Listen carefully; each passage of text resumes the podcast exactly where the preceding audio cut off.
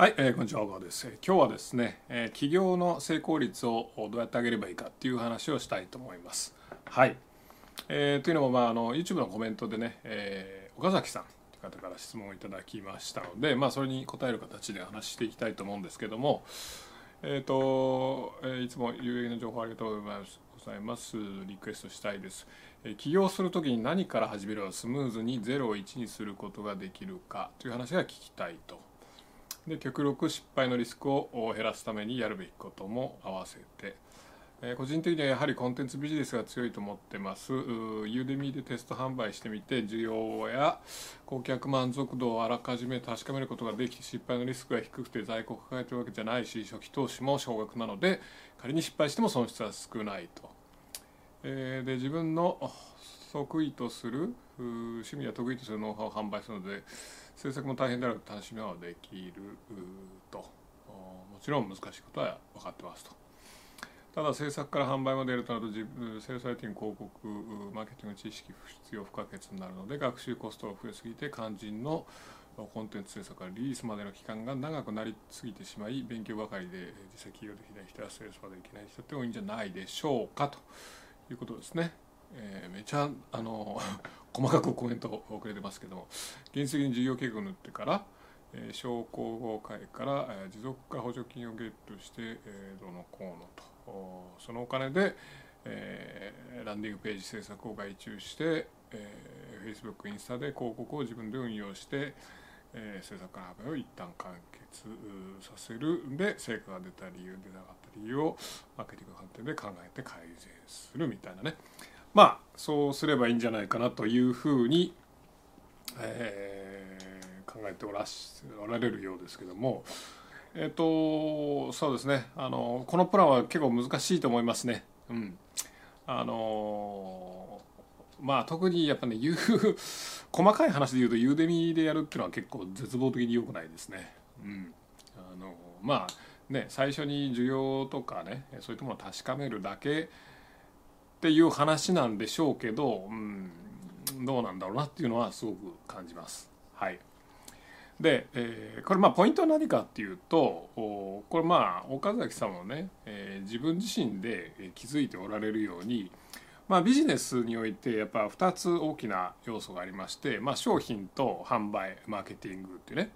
え商品を作るっていう行為とそれを売るっていう行為ですねこの2つの行為があります。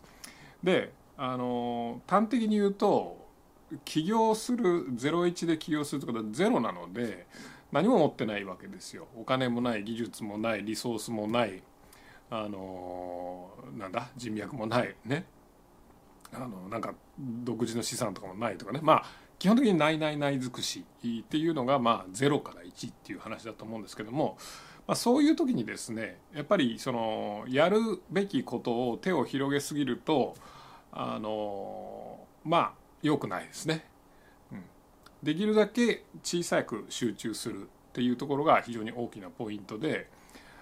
まあ、ざっくり言ってしまうと、まあ、売るか作るかどっちかに集中した方がいいっていうことですね。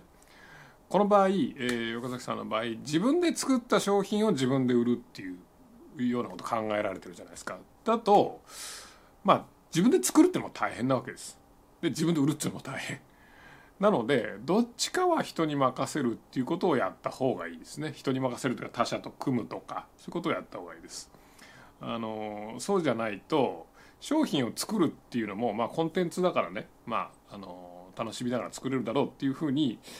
思われてるのはちょっとまあ甘い考えででしてね。あのコンテンツ作るのめちゃめちゃ大変ですよね。最初の1個2個は誰でもまあまあそれなりに作れます、まあ、本と同じなんでまあ、本も最初の1冊2冊はまあ誰でも書けるんですよ。ただそれを10冊20冊って書いていくとなるともうほんの一部の人しかできなくなります。まあ2冊目ですら随分確率は下がりますけどね。なのでまあ商品制作するっていうのはやっぱその商品と常に向き合っていかなきゃいけないのでそんなに簡単な仕事ではないんですね。いくらコンテンツだからって言って在庫ないとかそのねデジタルコンテンツだって言ったってまあそんなに簡単な話じゃないわけですよ。で売るは売る方で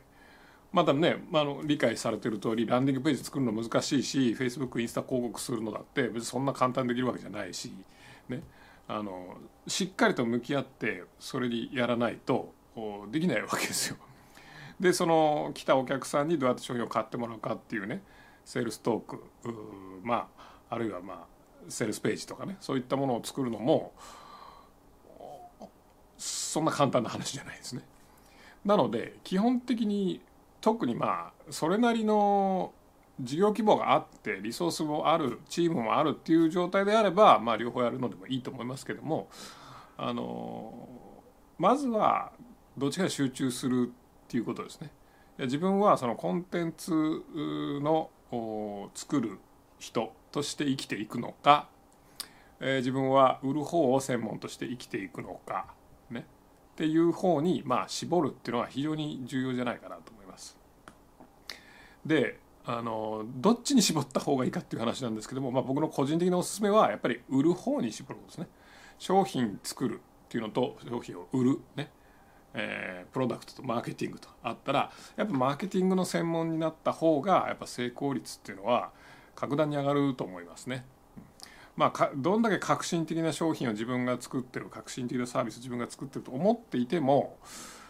ね、それをお客さんが望んでるとは限らないし、まあ、ついさっきもちょっとジム行ってきたんですけども例えばパーソナルトレーナーとかでもそのトレーニングどんだけ素晴らしい自分がトレーニングできたとしても、まあ、それがお客さんをこう、ね、獲得するっていうのとはつながらないし結局それずっとやってるとそれ以外のことできなくなるわけですよね。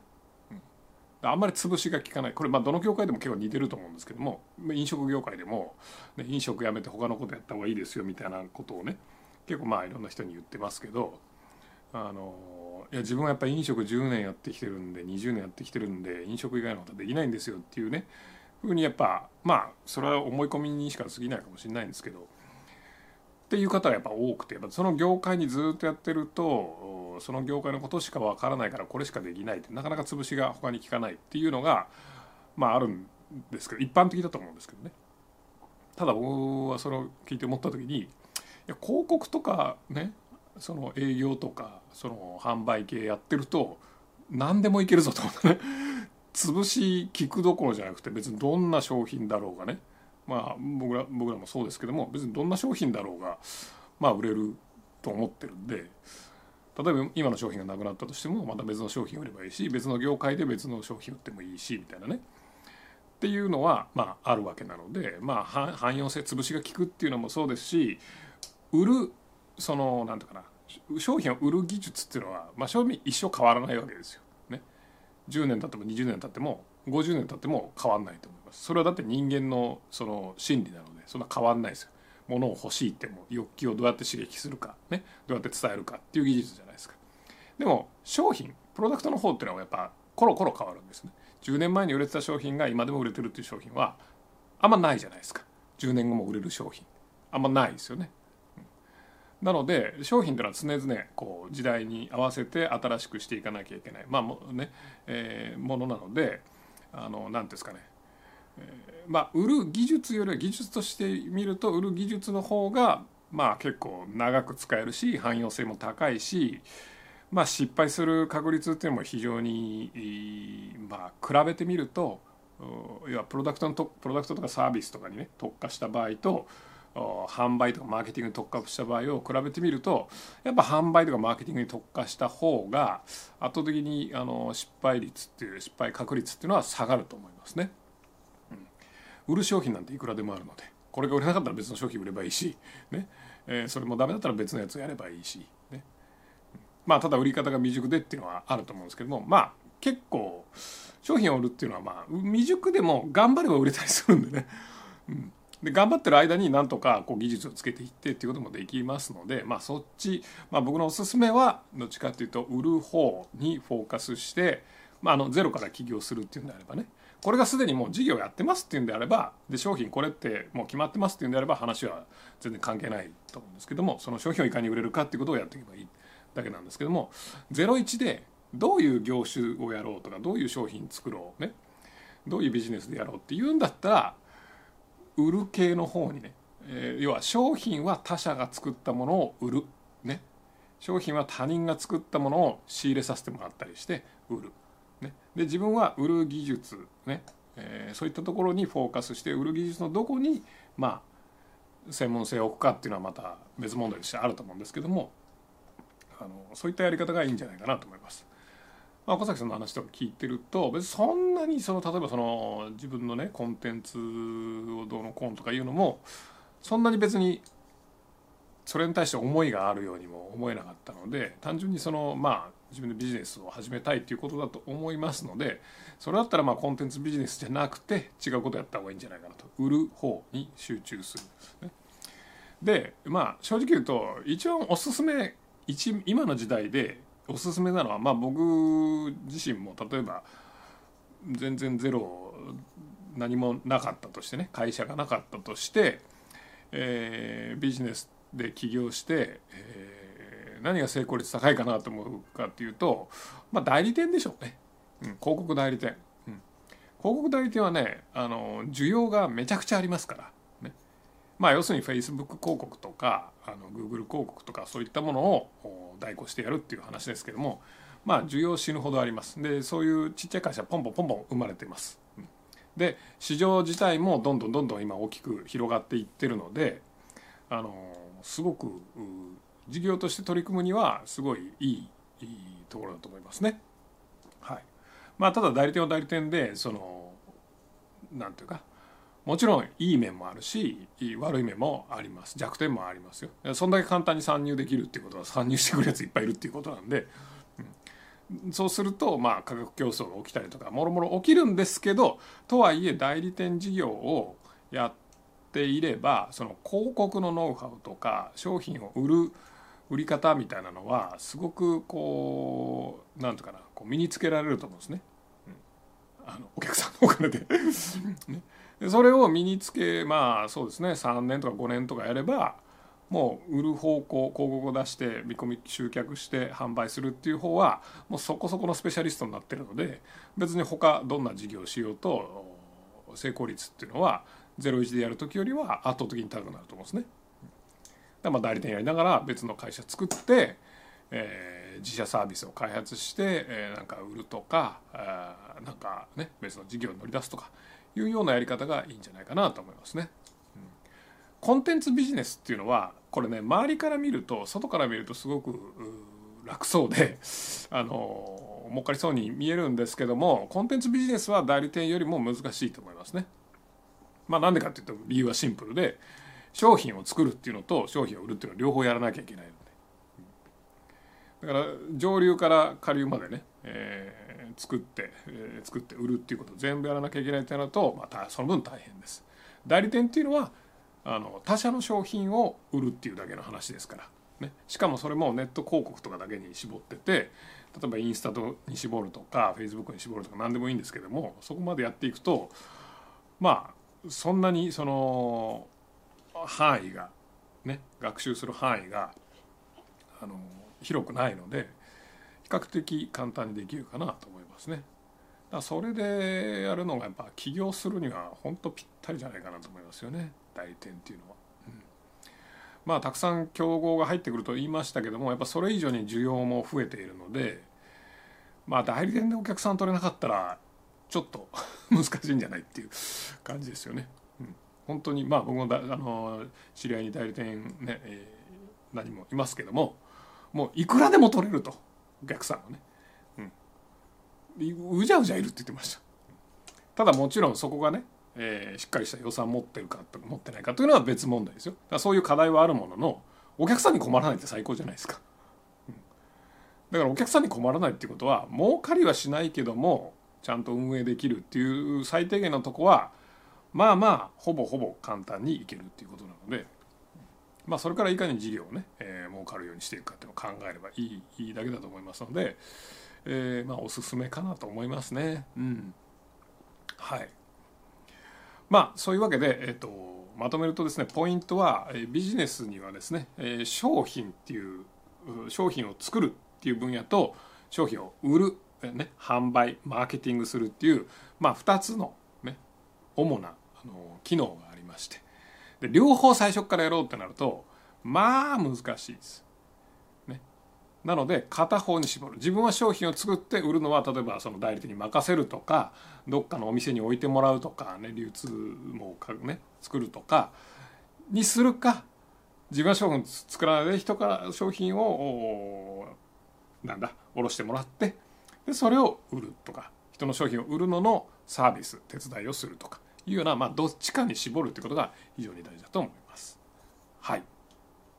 ではさて最近ね気が付いたことがあるんです。あの結構ね美味しいピザをね求めて冒険をしてるんですけどもやっぱこじゃれたカフェですごい美味しそうななんかマルゲリータとかバンバン出してるじゃないですか。ね、ああいうのを一通りまああちこち食べてみて最終結論ドミノピザが一番うまいんじゃないかってことに気がつきました。ドミノピザのピザねめちゃくちゃうまいですよ。びっくりしましたよ。うん、これだなと思って、うん、やっぱピザはピザ屋にかなわないなっていうね、うん、やっぱね専門性での話ですよ。まあ、うちの近所にねそのドミノピザがあるんですけどもいつもこう、ね、会社の帰りに通りかかるとやっぱそれなりの窯でねこのなんかこうバイトの人だと思うんだけどなんかピザをやりながらこういろんなトッピングして焼いてるわけですよ。で見てるとうまそうだなと思って。でそんなになんか別にそんな体にねジャンクなイメージあるけどそんな体に悪くないんじゃないかなと。ね。ピザってチーズとトマトだしね。もしかしたら体にいいんじゃないかなとか思いながら、え、何度も通りかかってまして。で僕一時あのハワイに住んでたことあるじゃないですか。あるんですけども、まあ、その時にやっぱハワイの生活だからもうピザはもうなんかおにぎりみたいな感じで出てくるわけですよ。ね、学校の、あのー、給食がピザですからからピザにこうねこうなんですか侵食されたというかピザアレルギーというかねピザに対する抵抗が全くないのでそうするとドミノピザかなと思ってちょっと頼んでみたら結局ドミノが一番うまいんじゃないかっていう結論になったっていうことです。あのぜひ皆さんも試してみてください。ね、その辺の高級そうなね洒落たねカフェとかねピザ屋とかのピザとドミノピザとどっちがうまいのか今んとこ僕はドミノピザに軍配がかかってるので、はい、では。